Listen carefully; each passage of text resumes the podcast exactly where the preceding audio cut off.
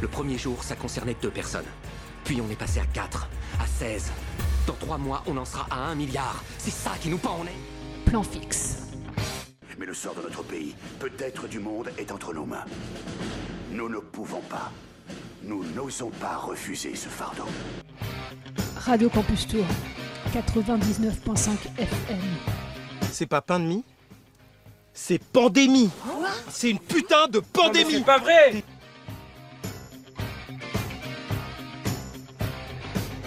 Bonsoir à tous et à toutes, vous êtes à l'antenne euh, du 99.5 FM Radio euh, Campus Tour pour votre troisième euh, émission de, de Plan Fixe, l'émission de cinéma fait en, fait, fait en confinement, hein, parce qu'on est tous en, en direct, en quasi-direct de notre salon et en quasi-direct de leur salon respectif. Ce soir, il y a Charles à ma droite. Bonsoir Charles. Bonsoir. Tu vas bien? Oui, moi ça va très bien, dans ma chambre en fait, même précisément. Nickel. Et tu vas nous parler de quoi ce soir? Ah bah moi je vais continuer hein, euh, de vous parler de, de la filmographie de John Carpenter et ce soir on va parler de son deuxième film, Assaut. Ça marche. Et à ta droite, euh, sur euh, mon ordinateur, puisque hein, on enregistre par euh, Skype, hein, on va pas mentir aux auditeurs, on n'est pas dans les studios évidemment. Euh, il y a Jean-Pierre. Bonsoir Jean-Pierre. Bonsoir Solène. Moi, Ça va, je suis Ouais, ça va, je suis dans ma chambre aussi, euh, en pyjama. Je m'habille plus, ça sert plus à rien de toute façon. Ça. Je, je erre en pyjama toute la journée. C'est ça, ouais, on fait tout ça. Ah, ça va être dur hein, le déconfinement. hein. Bah, le problème, c'est que je rentre plus dans mes jeans en fait. Il y a que le pyjama qui. Moi je pense Donc, pour y aller progressivement, je vais aller au boulot en pyjama encore quelques temps. Ouais. C'est ça, ouais, complètement. Euh, voilà. Puis le déconfinement, c'est un peu dans l'air du temps puisque les, les médias, le gouvernement en parlent un petit peu. Donc, euh, on a hâte de savoir ce qui nous prévoit pour être déconfiné. Il, il parle de tranche d'âge, il parle de, de tout ça, donc on, on verra. euh. Être en tranche de poids aussi, peut-être. Ouais, ouais, ça, ça, ça va être, euh, ouais, ça va pas être drôle parce qu'on a tous pris des kilos, je pense, pendant ce, ce confinement. Parce qu'on on teste plein de trucs en fait, donc euh, on teste de la pâtisserie notamment. Donc euh, Exactement. Et puis vu qu'il reste plus que des pâtes, ben, on fait euh, tout avec des pâtes en fait. C'est euh, Voilà. des gâteaux de pâtes. euh, Voilà. Des cookies aux pâtes. ouais. Exactement. Exactement. Et moi, je vais vous parler d'une série sur euh, Netflix. Ouais. Enfin, c'est une série Arte qui est diffusée actuellement sur Netflix. Et, et, et pour ma part, je vous parlerai d'un road movie, puisque voilà, on va en, venir- en y venir là dans quelques minutes. Et puis on vous passera l'interview de Christine Masson, qu'on avait eu la chance de rencontrer lors euh, du festival Mauvais Genre il y a 4-5 ans maintenant. Euh, oui, l'interview date de 2016, donc ouais, il, y a, il y a 4 ans. Et, euh, et voilà, elle parle de son, de son métier de, de critique et de présentatrice de. D'émissions euh, de radio sur France Inter, euh, l'émission On aura tout vu le, samedi matin, qui est en stand-by en ce moment, hein, mais, euh, mais qui reviendra une fois le, confinement passé. Et on voulait commencer l'émission voilà, avec nos road movies euh, préférés. On a des envies d'espace en ce moment puisqu'on est confiné et on a des envies de voyage. Et, du coup, on s'est fait une petite liste, de, un top 3, on va dire, de, des, des road movies qu'on avait envie de vous conseiller. Et euh, du coup, j'ai demandé à, à Charles et à Jean-Pierre de, de concocter euh, leur euh, top 3. J'ai fait de même. Et euh, du coup, les gars, vous avez choisi quoi pour. euh, Alors, pour la petite anecdote, euh, on ne s'est pas concerté et en fait, on a choisi euh, beaucoup de films en commun. Donc, Charles a dû recomposer sa, sa, sa, sa- sa sélection un peu au dernier moment. Voilà. Tout à fait. Alors, Et t'as choisi Moi, quoi, Charles, du coup? Bah, euh, Ah, J'avais choisi euh, un film que tu avais choisi et deux films que Jean-Pierre avait choisi. Film Donc, donc j'ai refait euh, ma, ma- mon top 3 euh, à dernière minute. Alors, euh, bah, au début, je m'étais dit, tiens, je vais pas parler de, de films américains. Je voulais essayer de sortir un peu de. Parce que c'est, voilà, les, les Américains ont fait beaucoup de road movies. Bon, finalement, je n'ai quasiment que ça. hein. Donc, mon premier euh, road movie que j'ai choisi, c'est Mad Max. Alors, le- particulièrement le, le- le dernier, Mad Max euh, Fury Road, le quatrième, donc qui avait été. euh, mais il est sorti quand? Il y a 4 ans maintenant déjà 2016 par là, je crois. hein, je-. Peut-être plus, je sais plus. Ah, hein, 2015, j'ai- dirais, ouais. Ouais, ouais, j'ai un doute là. Donc, euh, réalisé par euh, George Miller, qui a aussi réalisé la série de, de films Happy Feet avec des pingouins. Et on essayait de pas trop s'en souvenir de ça. C'était bien qu'ils reviennent euh, aux grosses bagnoles dans le désert euh, avec euh, Mad Max Fury Road. Et oui, moi j'aime beaucoup ce, film parce que finalement c'est c'est un, road movie mais très grand spectacle. Hein. Voilà, on a des véhicules impressionnants qui n'existent pas dans, dans la réalité, mais qui ont été vraiment fabriqués pour les, les besoins du film. Donc il y a eu un déploiement de moyens extraordinaires pour, pour ce film. Euh, quasiment toutes les cascades et accidents provoqués dans le film ont été faits euh, réellement aussi avec des, équipes de cascadeurs qui sont vraiment des, des fous furieux. Et euh, donc, ouais, un film vraiment, je trouve, assez, assez extraordinaire. Bon, je n'en parle pas trop parce que je pense que beaucoup de gens l'ont vu quand même, comme c'est un film assez récent. Et la 3D était, était chouette. moi, je me souviens. C'est vrai. J'avais passé un bon moment au cinéma Ouais, ouais, pour, c'est vrai que la 3D, on n'est pas tous fans de la 3D, mais sur ce film-là, ça marchait plutôt bien. Ouais. D'ailleurs, il existe aussi sur le. Si vous avez le, vous voulez acheter le Blu-ray, etc., il y a une version noir et blanc du film qui existe. Euh, personnellement, je préfère finalement la, la version couleur, euh, parce que je trouve que la version noir et blanc, elle est trop propre. Ils ont fait un noir et blanc qui est absolument magnifique qui fait penser à des, photos de, de, Sebastio Salgado, etc. Voilà, noir et blanc parfait. Et je pense qu'ils auraient dû faire une image un peu plus crade, un peu plus, euh, voilà, plus, poussiéreuse en fait, euh, avec le film en lui-même. Donc finalement, je préfère la version couleur. Donc voilà, mon premier coup de cœur, euh, Fury Road, Mad Max. Et toi, Jean-Pierre, c'est quoi ton premier alors ma première sélection, moi je me suis focalisé, hein, c'est un peu ce qu'on s'était dit sur des euh, sur des road movies un peu feel good quoi, et un peu atypique aussi, pas pas présenter que des euh, que des gros numéros. C'est un peu l'antithèse du film que Charles vient de présenter, hein, puisque c'est le une histoire vraie qui date de 99 de, de David Lynch qui raconte l'histoire. Donc Alvin, qui vit dans un village de l'Iowa, qui décide d'aller retrouver son frère Lyle, avec qui il n'a pas parlé depuis dix ans, qui lui est dans le Wisconsin. Donc euh, il a fait une mauvaise chute et il décide d'entreprendre ce périple pour reprendre contact avec lui. La petite subtilité, c'est que bah, est à 400 km de son point de destination et qui fait le trajet en tondeuse à gazon. Voilà. Donc c'est un film de David Lynch qui fait suite à Lost Highway. Et c'est pareil, hein, c'est l'antithèse absolue de Lost Highway. C'est un film aussi euh, qui est une première pour Lynch parce que pour la première fois, c'est pas un scénario qu'il a écrit lui-même qui va qui va adapter. C'est un scénario qui est euh, qui a été récupéré par sa compagne qui était tombée amoureuse de l'histoire vraie, parce que c'est une histoire vraie, d'Alvin Strait, et qui a décidé d'en acquérir les droits quand il est mort. Donc, on a un film simple, un trajet géographique et surtout un trajet intérieur aussi, que ce soit pour Alvin ou pour nous. On se déplace pas plus vite que 5 km heure, donc c'est vrai que c'est beaucoup moins rapide que nos amis de Mad Max Fury Road. Par contre, à cette vitesse-là, bah, on appréhende le monde de façon un petit peu différente. On voit des détails qu'on n'aurait peut-être pas forcément vus à vitesse normale, un peu comme nous dans notre confinement, où finalement euh, nos objets du quotidien prennent une toute autre dimension euh, en, passant euh, plusieurs heures à côté d'eux. Donc, c'est un film rare, un peu à l'encontre à l'époque et encore maintenant des critères de, bah, de tournage qui dominaient la prod cinématographique. On a des personnages âgés, rythme lent, narration simple. Un film pour prendre son temps, comme euh, le confinement, et apprécier les choses. Et puis une belle, euh, une belle musique également et de très beaux paysages du, Midwest. Donc voilà une histoire vraie, David Lynch, que vous devez trouver aisément, je pense, sur, euh, sur les plateformes de VOD. Pareil, un autre film un peu atypique que hum, j'avais envie de, conseiller, euh, tu l'avais aussi dans ton top, euh, Charles, c'est Altra de Benoît Delépine et Gustave Kerven. C'est euh, Benoît Delépine et Gustave Kerven, c'est des gens qui ont fait partie et qui font toujours partie de l'émission Groland sur, Canal. Ils sont mis au cinéma dans les années 2000, ils continuent encore actuellement. Et c'est leur premier film Altra qu'ils ont signé en 2003. Ils jouent aussi dans leur euh, premier film. Hein, les, deux euh, personnages principaux du film, c'est eux. Ils sont voisins. Euh, il y en a un qui est agriculteur et l'autre qui est voisin du coup de l'agriculteur. Et ils se détestent. Vraiment, ils se haïssent au plus haut point.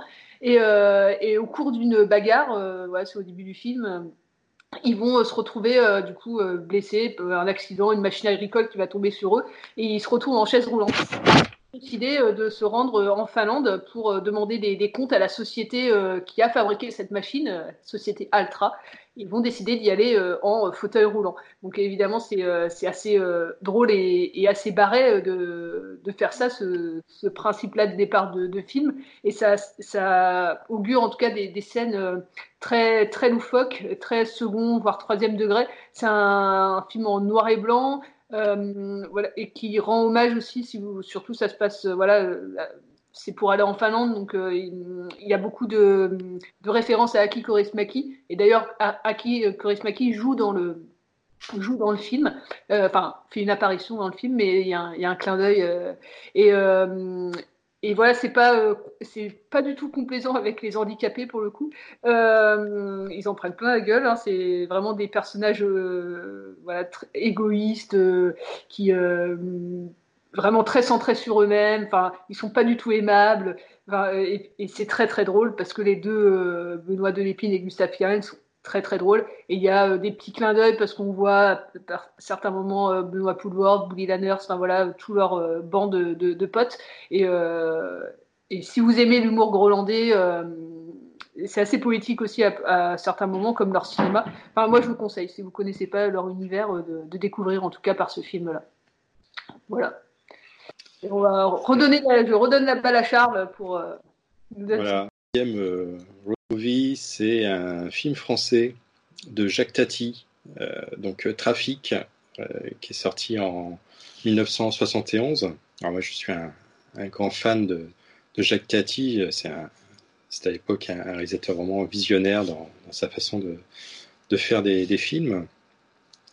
Et donc Trafic reprend le, personnage de Monsieur Hulot qu'on a l'habitude de voir dans, dans, ses autres films et euh, qui euh, est destinateur euh, dans, une société qui fabrique des, voitures et il va être chargé donc de, de convoyer une Renault 4L qui a été aménagée en, camping-car pour la présenter à un salon de, de l'auto à Amsterdam.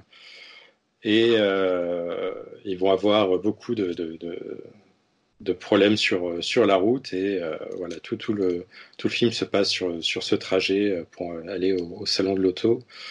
Et voilà comme à l'habitude dans, dans, les films de, Jacques Tati il va se passer vraiment beaucoup de, de, gags de, de, problèmes de il y avait plein de, mésaventures. Et voilà si on est fan de Jacques Tati forcément ce film il, nous plaît. Il y a, l'esthétique de Jacques Tati qui est vraiment particulière. Et euh, il y a un rythme complètement dingue. Enfin, je ne sais pas si vous l'avez vu, vous, euh, Jean-Pierre et, Solène. Oui, oui, je suis un grand fan aussi hein, de l'univers de Tati. C'est vrai que c'est un, film qui est vraiment euh, enthousiasmant. Ah ouais, ouais. Et qui, n'a pas eu de, succès à l'époque, hein, malheureusement. En fait, Jacques Tati a été reconnu très tard, euh, bien après sa mort, comme le, grand réalisateur qu'on présente aujourd'hui. Euh, à l'époque, le film a fait un, bid monumental et ça a été très difficile. Hein. Sa fin de carrière était vraiment très très difficile. C'était clairement un réalisateur totalement incompris euh, à, l'époque, hein, qui était en, avance sur son temps. Et donc voilà, ouais, Trafic, un, un road movie complètement barré de, Jacques Tati que je vous conseille euh, vraiment fortement. Euh, alors, moi je reste en 99 avec un film aussi pareil qui est un peu à part dans la filmographie du réalisateur, c'est L'été de Kikujiro de, de Kitano. Donc ça raconte l'histoire d'un jeune garçon, Masao, qui s'ennuie pendant les vacances scolaires. Euh, tous ses amis sont partis. Il habite à Tokyo avec sa grand-mère et euh, sa grand-mère est bien occupée par son travail. Donc, grâce à une amie de la vieille dame, il va rencontrer un yakuza vivant, interprété par, euh, Kitano, qui décide de l'accompagner à la recherche de sa mère, qu'il ne connaît pas. C'est le début d'un été pas comme les autres pour Matao. Donc, ils vont partir comme ça dans ce, dans ce voyage où ils vont croiser pas mal de personnages insolites. C'est une belle réflexion sur la société japonaise.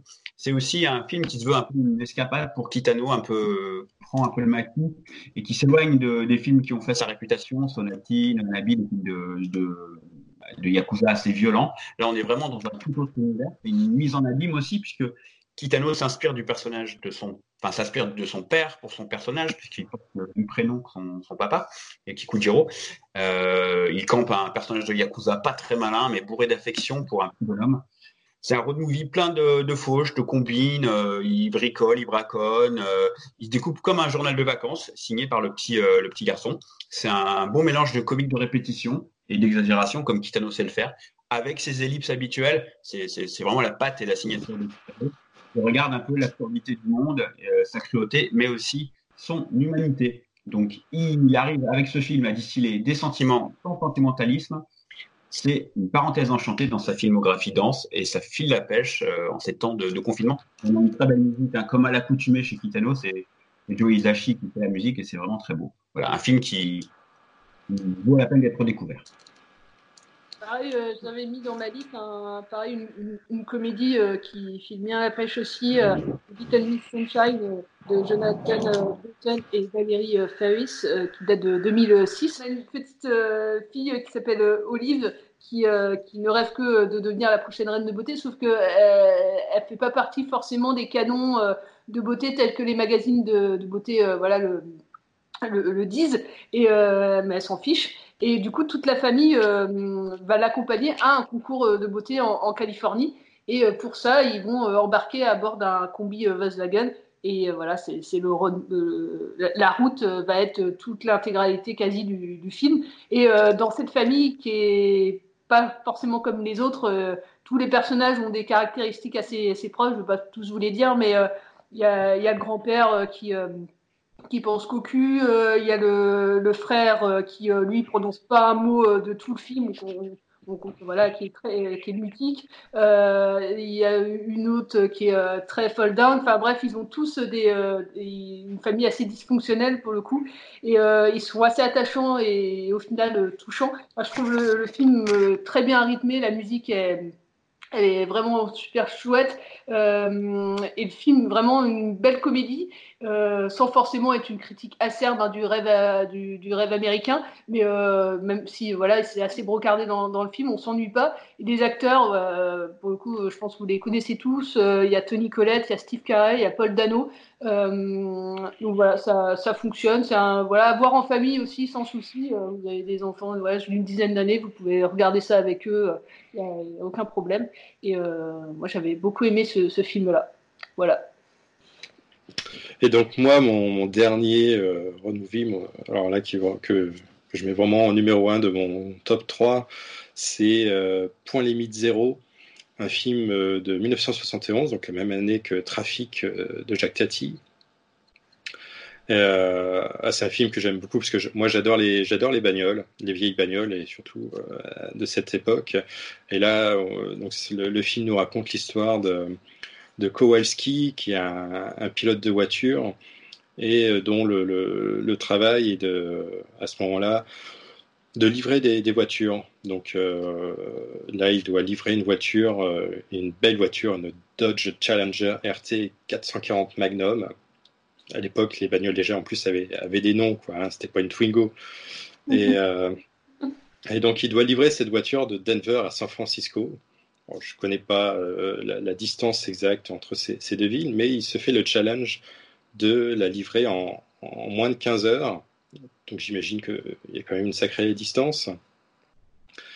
Et, euh, et voilà, et en fait, ce, ce, ce, trajet qu'il va faire va devenir quelque chose de très finalement personnel pour lui. Il va rouler euh, très très vite et, euh, finalement, bah, il va, va s'ensuit une course poursuite avec la police parce que voilà, il, roule, il roule comme un fou.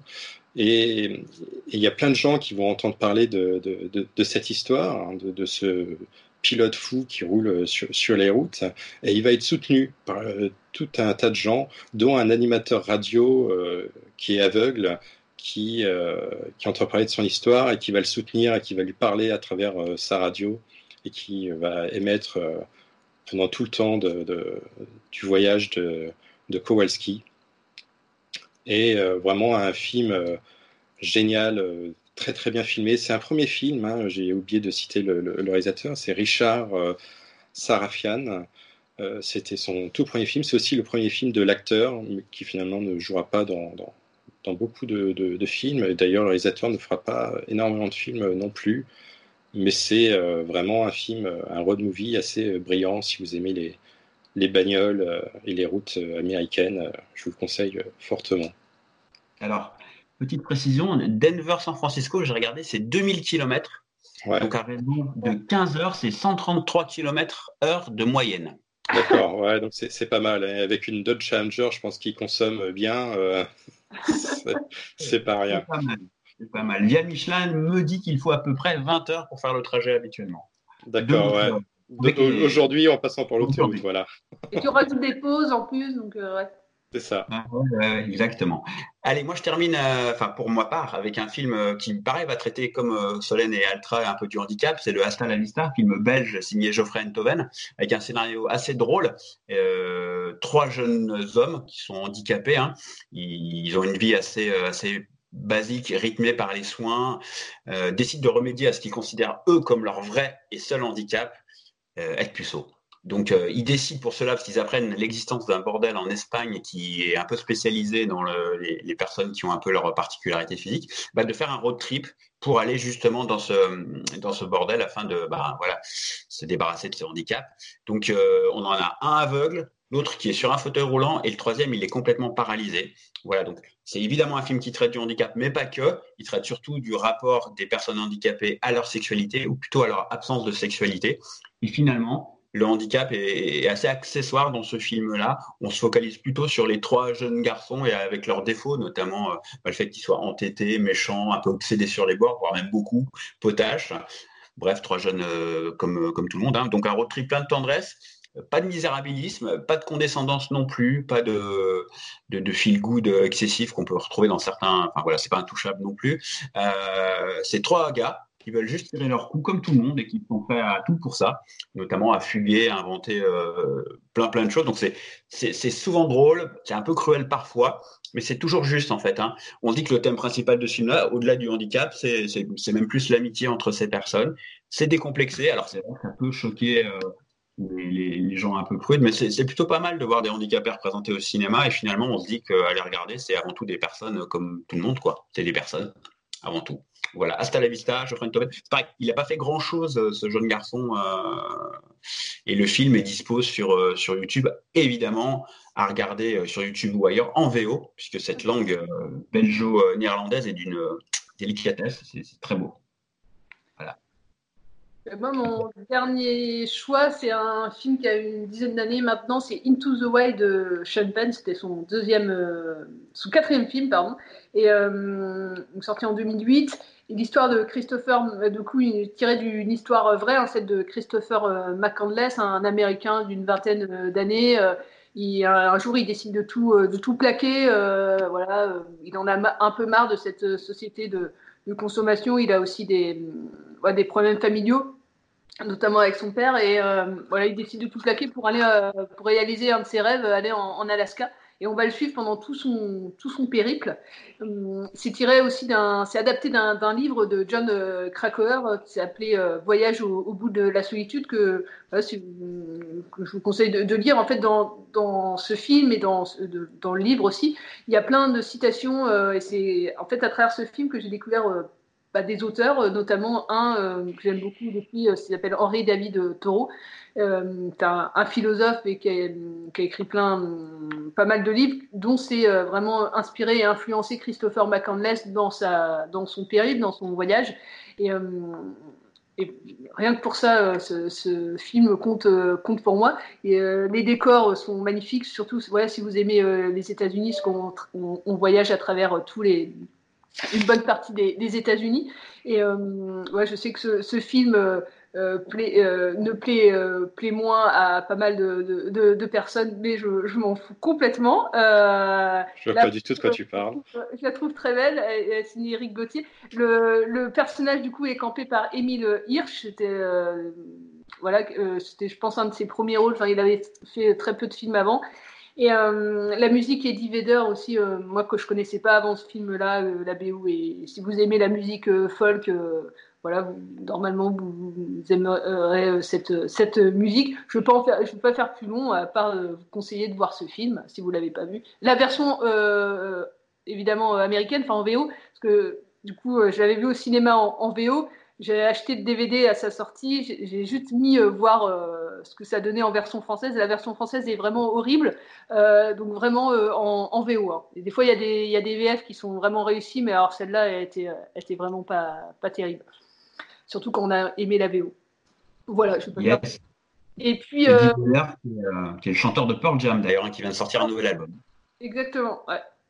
Et, euh, et, puis on va continuer. Alors là, vous, là on n'a pas fait d'effets euh, visuels, d'effets sonores euh, pour, cette, discussion, mais euh, vous allez retrouver nos, chroniques habituelles avec des, petits effets, euh, parce qu'on s'amuse pas mal pendant ce confinement. Et, euh, et du coup, le réalisateur que je choisis de vous parler tout de suite, c'est Wim Wenders qui a fait pas mal de road movies, notamment un dont on n'a pas parlé là, c'est Au fil du temps. Euh, et, je vous propose euh, d'écouter euh, ce que ça donne au fil du temps tout de suite maintenant.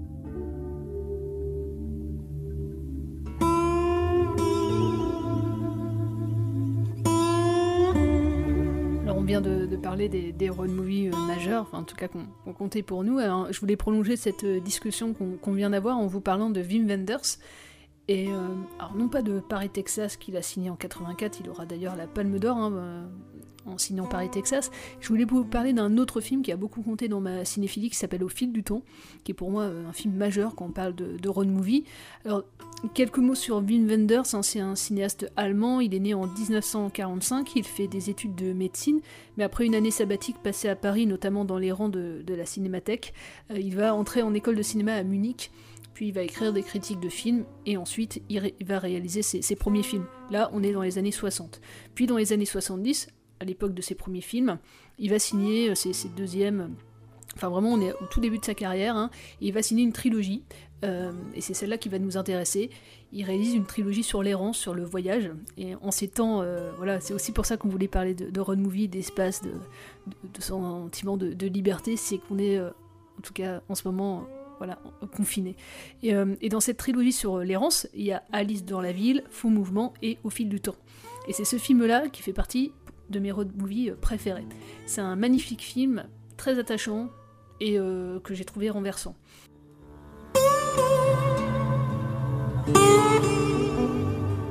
Il est sorti en 1976. Le, film du cinéaste allemand continue l'exploration hein, de, ce thème qui lui tient à cœur, car elle sera vraiment la pierre angulaire hein, de, pas mal de ses films, notamment de, Paris, Texas. Un film euh, autour du temps. On erre pendant presque trois heures dans la campagne allemande on a c'est l'histoire de, Bruno qui est joué par Rüdiger Volgler, qui est réparateur de projecteurs de cinéma et qui passe de ville en village. On pourrait le qualifier de solitaire extrême, hein, il se complaît dans cette vie de liberté ultime. Il dort dans son camion, il se lève quand il veut, et, euh, et puis il sait pas vraiment où il va en fait. Donc euh, voilà, il erre, il, il, va de rouille, on pourrait dire.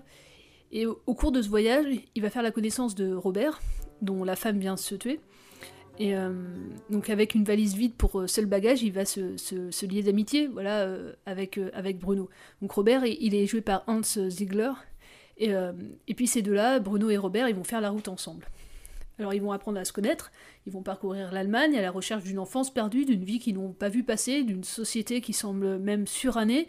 On, on est dans un autre espace-temps, voilà, le film se passe le film est sorti en 76, il se passe dans ces années-là, durant l'été 75, euh, mais, euh, mais en fait, euh, voilà, il est en noir et blanc, il pourrait se passer bien avant. Non, il, parle quand même d'une société qui vient de passer. Et donc on a au cours du film quelques amours éphémères, passagères, qui parsemeront leur épopée, et au final, et, et je pense que même si dans quelques road movies il y a évidemment un but à la fin, lui eux, leur but en tout cas, c'est juste d'être libre. Il n'y a pas vraiment un, but final. La, liberté, le sentiment d'être vivant, c'est vraiment le point commun de, bah, de pas mal de road movies. Euh, et, au fil du temps, on fait partie. Donc la particularité de ce film, c'est qu'il a été filmé sans scénario durant l'été 75. Et je trouve, en tout cas, et ça parsème toutes les interviews que j'ai pu lire de Wim Wenders, il y a de l'urgence dans le film. de raconter le monde qui avance coûte que coûte.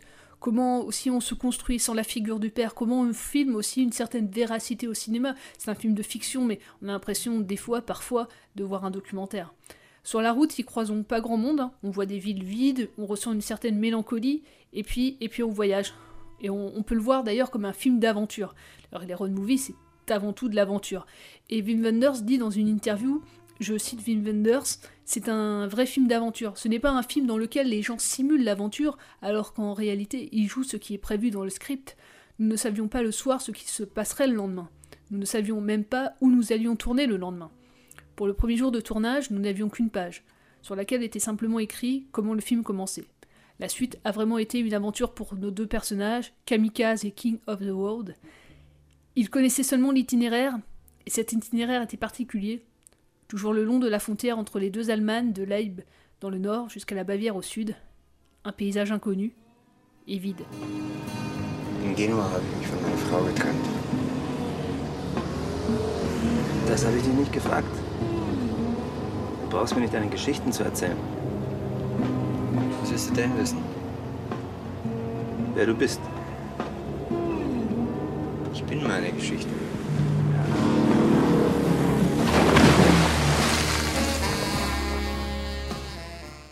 En fait, dans le film, voilà, nos deux protagonistes, il n'y a plus rien à découvrir, les paysages ils sont déjà connus de, des personnages, mais il y a une volonté d'avancer. Et euh, alors, vous l'avez dit, tourné sans scénario, tourné en 12 semaines hein, entre la frontière de la RDA et de la RFA. Les deux, euh, les, deux pays existaient euh, à, l'époque. Nos deux protagonistes ne voient presque, comme je l'ai dit, personne dans leur périple. Hein. C'est un film aussi, je trouve, sur le mouvement, sur le geste. On a un hommage au métier du cinéma, de la gestion d'une salle de cinéma, au geste du projectionniste pour mettre en place sa bobine dans le projecteur c'est un film hommage au cinéma. Dès le pré-générique, où il y a des films qui sont cités, il y a une séquence où on perçoit des ombres chinoises directement inspirées des, premiers temps du cinéma. Il y, a, tout cet hommage-là et que je trouve renversant et bouleversant. Wim Wenders a signé un autre road movie, comme je l'ai dit, Paris, Texas, en 84, toujours avec ce thème central de la recherche du, père. Dans, au fil du temps, c'est à la fois un road movie hors du temps, voilà, on peut, on peut le situer dans les années 70 évidemment, mais euh, il aurait pu se passer avant. Euh, intemporel, romantique, poétique, très lent, mais c'est pas dérangeant. Au contraire, on se laisse border, on se laisse voyager. Et c'est voilà, c'est assez merveilleux. C'est une rêverie éveillée un peu, euh, bien que mélancolique. Et en ces temps, je trouve ça, ça se regarde, ça se voit. Et même si vous ne voyez pas pendant ce confinement, regardez-le une fois le confinement fini. Et voilà, c'est un, un, grand film de Wim Wenders, c'est un grand road movie s'appelle Au fil du temps de Wim Wenders.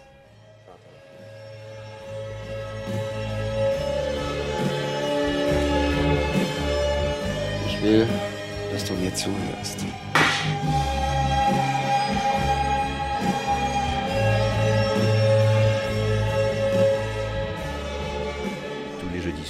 Sur Radio Campus Tour Plan séquence, une émission sans coupe, une émission d'un seul mouvement, d'un seul tenant, une émission d'un seul souffle.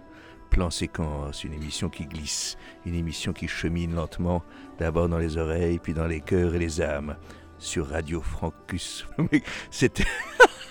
Pardon Merde, merde, excuse-moi. J'ai merdé. Hello, darkness, my old friend. I've come to talk with you again.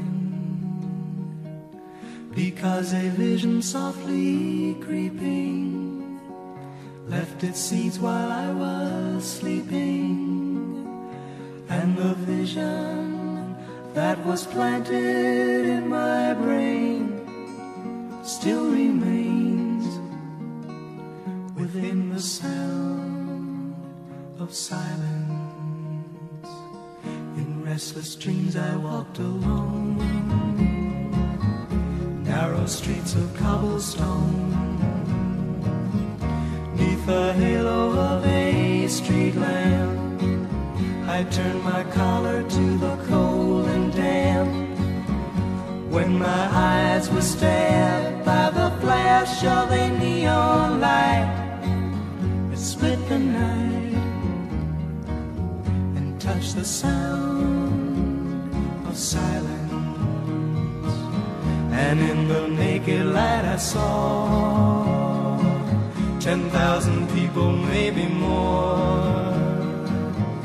People talking without speaking, people hearing without listening, people writing songs that voices never shared.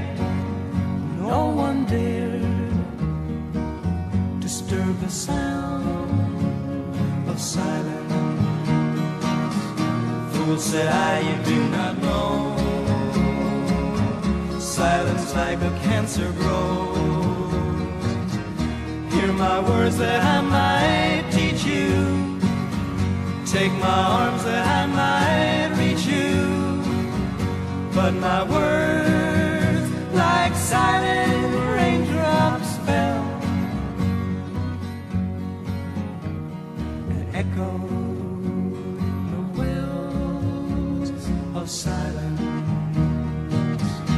And the people bowed and prayed to the neon god they made. And the sign flashed out its warning in the words that it was forming. And the sign said the words of the prophets are written on the subway walls, tenement halls,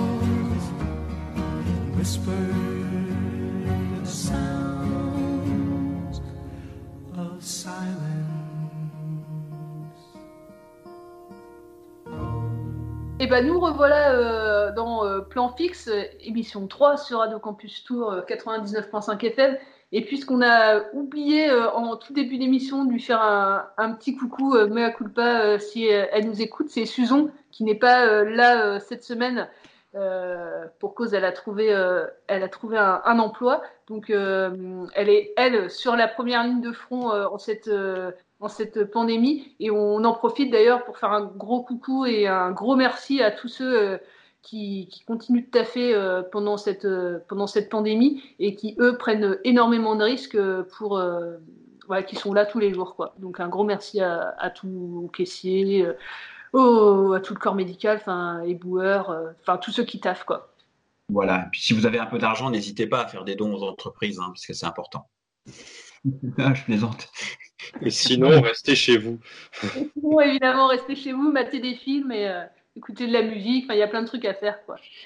Ah oui, complètement. complètement. Alors maintenant, c'est à qui ça, Charles, peut-être? C'est à moi? Ouais, allez, c'est à toi, Charles. Tu vas nous parler de quoi? Du coup, de Carpenter, c'est bien ça? Voilà, son deuxième film, Assaut. Super. Avec les effets habituels ou euh, Euh, un peu moins, vous allez voir. Surtout de la musique. Surtout de La musique. Voilà. On va voir ça hein, tout de suite.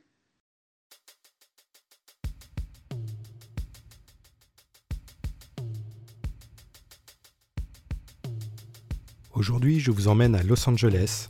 Nous sommes en 1976, c'est l'été. On peut acheter des glaces à des vendeurs ambulants dans la rue, écouter de la bonne musique, de belles bagnoles. Mais malheureusement, c'est le confinement. Et nous allons devoir rester enfermés dans un commissariat, le Central 13, pris d'assaut par John Carpenter.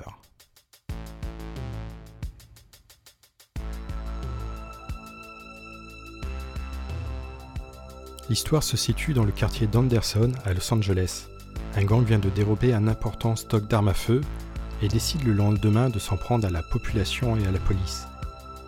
Pendant ce temps, le lieutenant Ethan Bishop est chargé de se rendre au Central 13, un commissariat du quartier en cours de transfert. Seules quelques personnes occupent encore les lieux, une secrétaire, une standardiste et deux policiers. Après quelques événements que je vous laisse découvrir, le commissariat est assiégé par le gang, qui, bien caché, équipé de silencieux et qui bien sûr a pris le soin de couper les lignes téléphoniques, donne l'impression de l'extérieur que tout est calme. Nos héros sont donc livrés à eux-mêmes.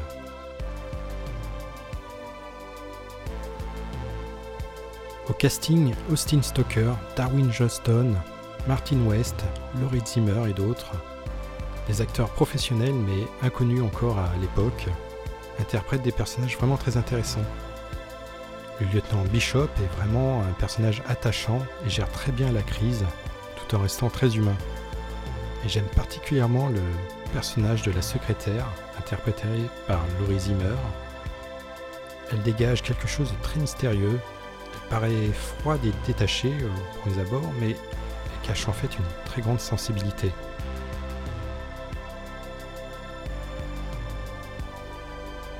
Assaut est le deuxième film de John Carpenter, tourné seulement en 20 jours avec un budget de 100 000 dollars. Carpenter souhaite à la base faire un western, mais le budget ne lui permet pas. Il écrit alors le scénario d'Assaut en s'inspirant de Rio Bravo, un western réalisé par Howard Hawks en 1959 avec John Wayne.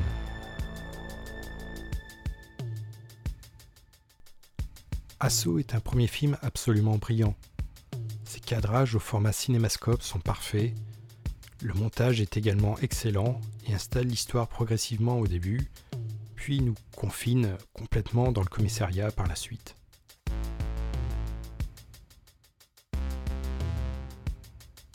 John Carpenter signe d'ailleurs lui-même le montage sous le pseudonyme John T. Chance, le personnage de John Wayne dans Rio Bravo.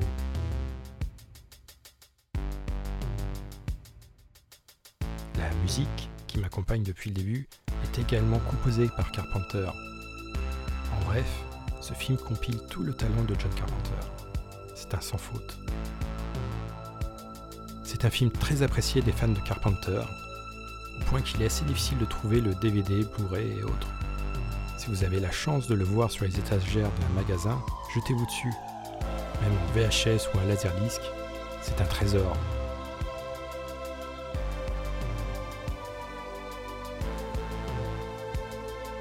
Je vous dis à la semaine prochaine.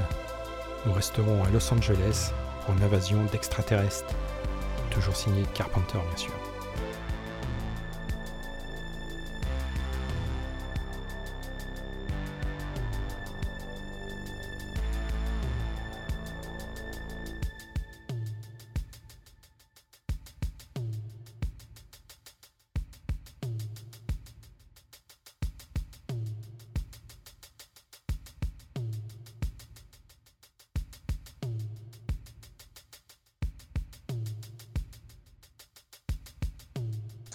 Ben nous euh, revoilà euh, dans euh, plan. Quelle chronique, Charles, incroyable, bravo. Ouais. Ouais, ouais, je sais, ouais, à chaque fois je me surpasse. Ces effets, ces effets, c'était. Là, c'est là, la barre. là, tu mets un cran au-dessus, c'est. euh, À chaque fois, ouais, ouais. Je suis désolé pour vous d'ailleurs. hein. Bah ouais, ça nous met la barre. On reçoit des, des- des mails de France Culture, quoi. Ils te veulent. hein. C'est ça, ouais, ouais. C'est On Bon, vous l'aurez pas. Fun Radio, il me veut aussi. Et, euh, et ben on va passer à ta chronique, euh, Jean-Pierre. euh. Exact. Allez, let's go. Euh, on va en Norvège. euh, on va découvrir un peu la, la géopolitique norvégienne et les liens d'amitié qu'ils ont avec la Russie.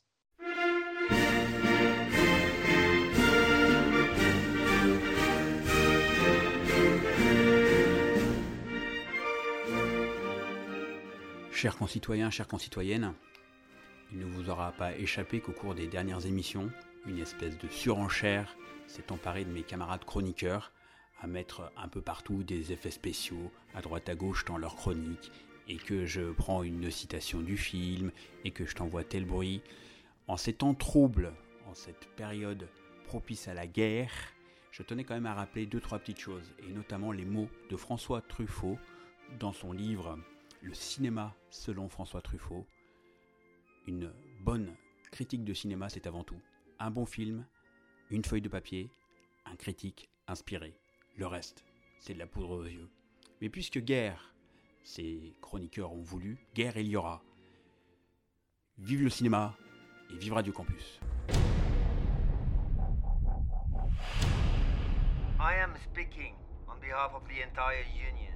Your gas and oil production will. The Russian government has kindly agreed to assist Norway. Den norskere trekker de seg ut av landet. Vi er helt alene. Du er den eneste de har sluppet inn på seg. Jobber du for russerne? Ah, ça claque aussi là, hein, quand je mets un petit peu de son. Bon, alors le problème, c'est que c'est du norvégien et que du coup, ça vous parle pas beaucoup.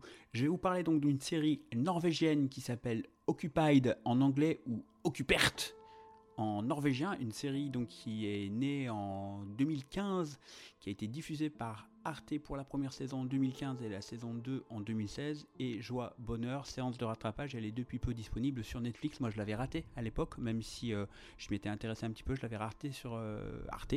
Et donc là, j'ai eu l'occasion de me faire une petite séance de rattrapage et eh ben, j'ai bien fait, puisque c'est une très très belle série. Alors, c'est une série d'ailleurs qui a beaucoup beaucoup de moyens, puisqu'il y a un budget de 90 millions de couronnes norvégiennes. C'est la série norvégienne la plus chère produite à ce jour. Et en plus, elle a été renouvelée tout récemment pour une troisième saison. Donc Occupied, ça parle de quoi, me direz-vous?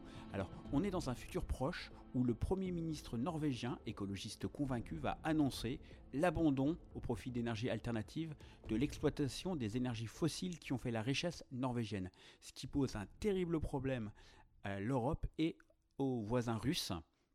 Mandaté par les États de l'Union européenne, la Russie décide alors aussitôt d'occuper le pays et d'y relancer les forages pétroliers. En quelques heures, Oslo et ses provinces sont mises sous tutelle. Bon, ça, je spoil à peine le premier épisode parce que c'est vraiment l'enjeu du premier épisode.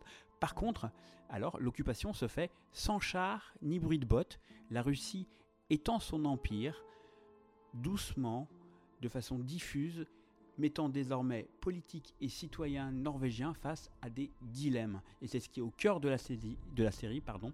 Résister ou collaborer, résister au risque de tout sacrifier à des idéaux patriotiques et démocratiques, avec tous les travers que cela peut engendrer, ou s'accommoder de cette omniprésence russe qui perturbe si peu en apparence l'ordre des choses.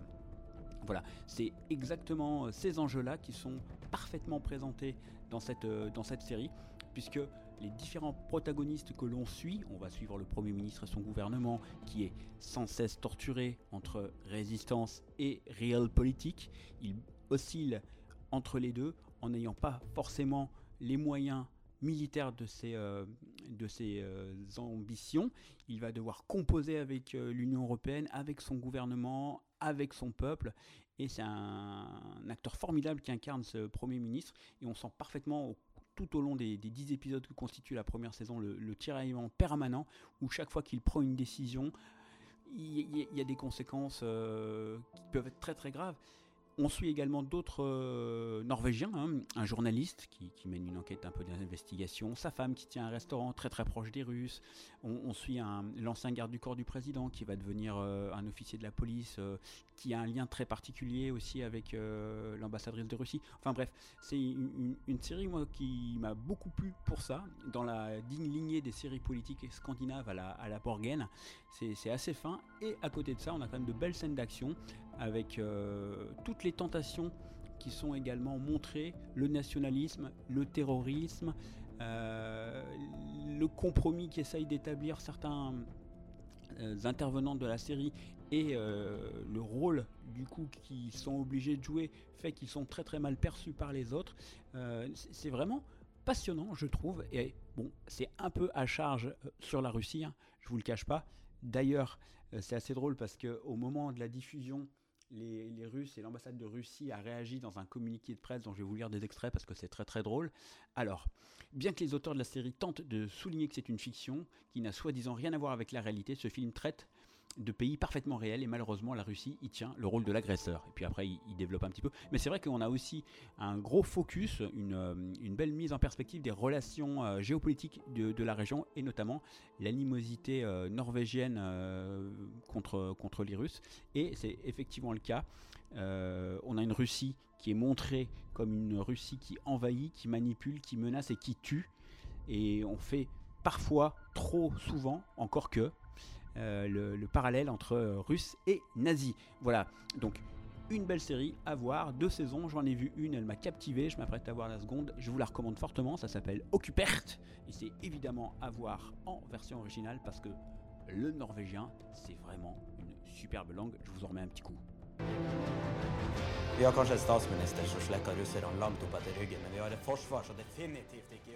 Eh ben merci Jean-Pierre pour euh, cette chronique. Ah, ah ouais, quelle chronique même chose. François Truffaut est complètement faux. C'est important. Quoi? Mais ça, ça, ça, aurait pu. Ça aurait pu. Et ben, en parlant de François Truffaut, euh, qui était lui aussi critique, euh, on va passer une interview euh, d'une euh, critique euh, présentatrice euh, d'une émission de cinéma euh, sur, euh, sur France Culture. T'as vu quelle transition? Euh, Incroyable, incroyable. Tout est préparé. Euh, Ouais. et, Alors, coup, c'est- un peu la 27 27e prise qu'on fait. Donc là, ça fait 8 heures qu'on est sur l'émission. Et, euh, et on va écouter Christine Masson, euh, qui est absente de l'antenne en ce moment sur France Inter, parce que l'émission On aura tout vu et est absente pendant le confinement, pour cause que les salles sont, sont fermées. Mais, euh, mais on espère de tout cœur les réentendre très prochainement sur l'antenne de France Inter. Et euh, là, vous allez entendre parler de critique de films. C'est parti. Je suis en compagnie de Christine Masson, productrice animatrice sur euh, France Inter, euh, de l'émission On aura tout vu le samedi matin de 10 à 11. Donc euh, vous revenez aussi bien sur des critiques de films qui sont sortis en salle la, semaine où vous présentez l'émission, que sur des focus sur des réalisateurs ou des genres cinématographiques. Donc elle est assez complémentaire de d'autres émissions de stations de Radio France. hein. Je pense au Masque et la Plume, Projection privée, enfin voilà, la dispute même d'Arnaud Laporte. Prescripteuse voilà, de, de- de films. Voilà, vous l'avez dit, il y a 15 films qui sortent par semaine. Il y en a de plus en plus d'ailleurs de- d'année en année. hein. On est quand même acculé de, de films. Alors certains, nous, on n'a pas la chance de, même si on a la chance à Tours d'avoir les studios qui, il y a sept salles indépendantes, donc ça permet quand même de brasser pas mal de films. Mais en province, il y a quand même des salles où on ne peut pas nous voir de, de films qui Ouais. sortent par exemple à Paris. Et comment, euh, voilà, sur 15 films, vous, vous partagez comment sait qu'il y a des films dont on va parler qui vont pas sortir immédiatement dans les villes en question. Mais on sait, parce qu'on appelle le distributeur, on veut, on savoir si les films vont tourner. Par exemple, euh, il y a quelques semaines, on a fait une émission pratiquement entière sur euh, euh, Spartacus et Cassandra. On n'avait pas fait la sortie. On a décidé de faire un mois après. On s'est quand même rencardé et on s'est aperçu que un mois après, le film était quand même encore dans 100 salles de France.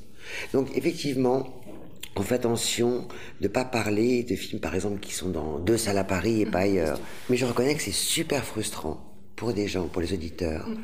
On- ils entendent parler de films, ils peuvent pas les voir, ou alors ils doivent faire euh, 150 km pour voir, euh, pour voir. Qu'est-ce qu'on peut faire? Et puis après, nous, notre choix, il est totalement subjectif oui. hein, sur les films. Nous, ce qui nous intéresse, c'est mettre le focus sur des petits, sur des films que il n'ira pas. besoin aussi, oui, pas, pas qui ont besoin, qui sont juste bien. Mm. Voilà. Qui sont, qui sont intéressants, qui sont intrigants. Moi, je pense que notre métier, il est là. de mettre en lumière Mais aussi oui, bien sûr, on est des passeurs et on dit attention, il y a ça et ça, mais regardez ce petit film-là. Allez-y, parce que ce mec va devenir très intéressant ou, ou que le film est un sujet captivant. Il faut, je pense qu'il faut pointer le. J'aime, le spectre est très large. Je ne veux surtout pas rentrer dans une chapelle, comme beaucoup de critiques le font, où ils n'aimeront jamais un X, ils aimeront toujours Y, ils iront jamais voir de film d'horreur, ils iront sur... Vous voyez, je veux tout voir, tout, tout couvrir, et être surprise, être surprise par n'importe... ben, par exemple, sur mon spectre, il y a d'un côté euh, le Samaritain et Bruce Willis, et de l'autre euh, Eric Robert. Enfin, vous voyez, c'est euh, extrêmement large. Et c'est ça qui est bien, je trouve, sur Inter, on a la liberté de parler de tout ça. Peut-être que le public est pas très fan d'un certain type de film. J'essaie à chaque fois de parler de ces films-là pour leur donner, pour leur donner envie. La curiosité, La, euh. la curiosité de ça, je trouve ça drôle.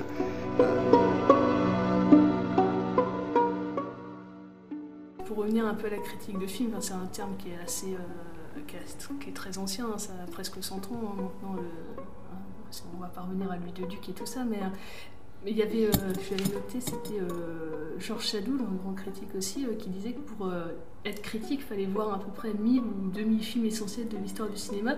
Alors est-ce que vous aussi vous pensez que pour émettre un avis assez constructif sur un film, il faut quand même avoir une large culture cinématographique? Moi, je pense qu'il faut avoir des éléments de comparaison. Je ne veux pas aller jusqu'à dire une large culture, mais c'est vrai que c'est intéressant.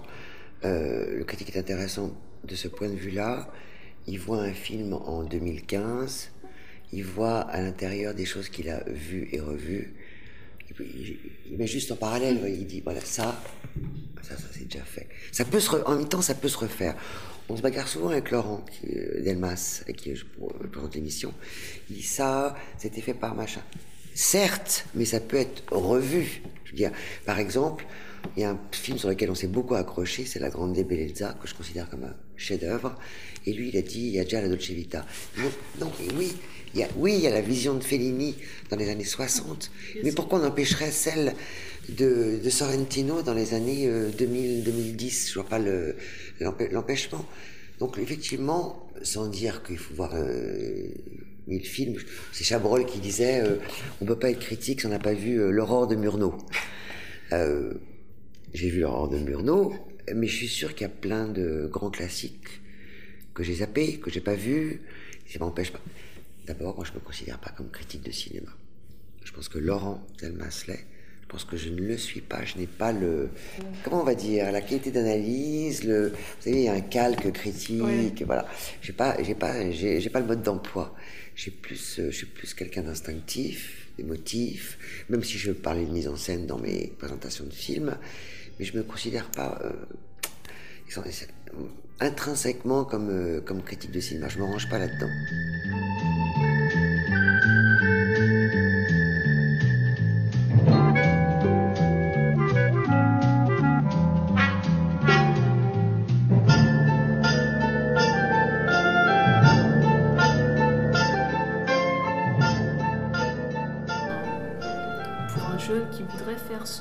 Métier, même si euh, voilà, métier c'est peut-être un grand mot critique, euh, c'est très dur. En tout cas, il y a très peu d'émissions, comme Ouais. on l'a dit. hein. Ouais. Qu'est-ce qu'il doit faire? Est-ce qu'il doit être curieux? Est-ce qu'il doit voir euh, plein de films pour se faire sa, sa, sa propre culture? Qu'est-ce qu'il doit faire?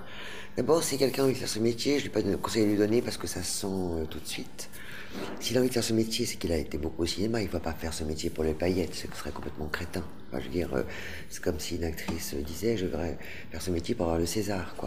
Je pense que s'il aime ce métier, c'est qu'il est curieux, c'est qu'il voit euh, plein de films euh, différents de tous les, horizons. C'est marrant, on a, discuté, hier à table avec d'autres critiques de, critiques du jury, et on disait que, je sais pas si vous connaissez Pauline Kael, c'est une très grande critique américaine. En fait, on, trouve sa voix en 30 ans. Mais il faut se créer son propre style de critique. Chaque, on a chacun un regard différent. Eh bien, développons ce regard.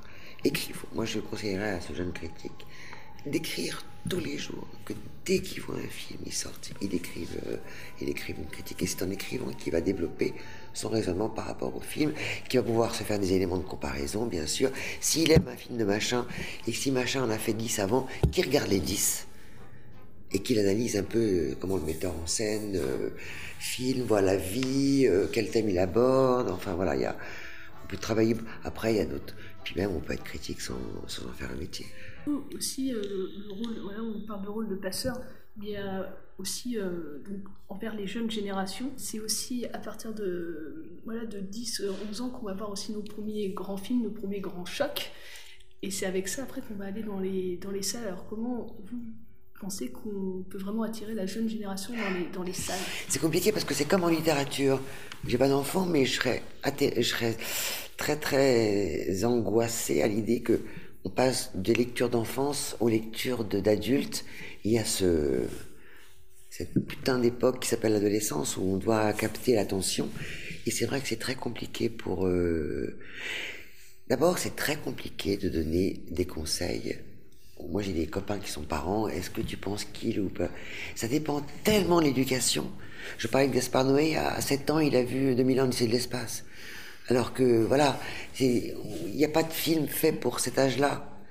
Ça dépend de ce que vous avez montré à vos enfants euh, avant. Si vous les avez habitués à, à des, tas, des tas de films, c'est une démarche en escalier comme ça qui va les mener à ça. Heureusement, il n'y a pas de film formaté pour, euh, il y a pas de film formaté pour ça. Là, il faut juste les habituer à aller au cinéma depuis. euh, essayer de faire un semblant d'éducation, euh, même historique. voyez. Il y a un film que je rends pas, mais j'aurais des enfants, c'est un film que j'aurais été tellement heureuse de leur montrer, mais qui fait extrêmement peur. C'est La Nuit du Chasseur. Donc il y a ça, il y a les- comme vous disiez, il y a les 400 coups. Enfin, il y a pas mal de, il y a des films d'apprentissage aussi, mais euh, ça, ce sont des films, euh, ouais, c'est des, des caps, quoi.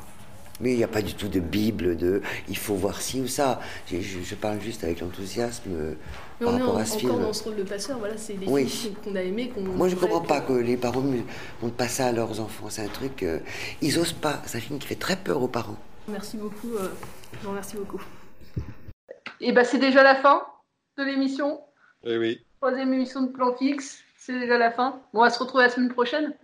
C'est ça, petite, euh, petite présentation des morceaux qui ont été joués dans l'émission. Donc normalement, on a eu euh, bah, The Sound of Silence, indispensable, Simon and Garfunkel. J'espère que ça vous a plu. Et puis, euh, et puis on se donne euh, voilà, encore un gros euh, coucou bah, à tous ceux qui sont pas là pendant, euh, pendant cette émission de Plan Fixe. hein, mais on pense à eux, à Raphaël, à Aude, qui a... À Thierry. à Thierry, à tous ceux qui sont habituellement dans les studios avec nous, mais qui euh, là techniquement sont, sont pas là pendant. euh, mais on pense à eux évidemment. Et ben à la semaine, euh, à la semaine prochaine. Ouais. On finit bien. Salut. Salut.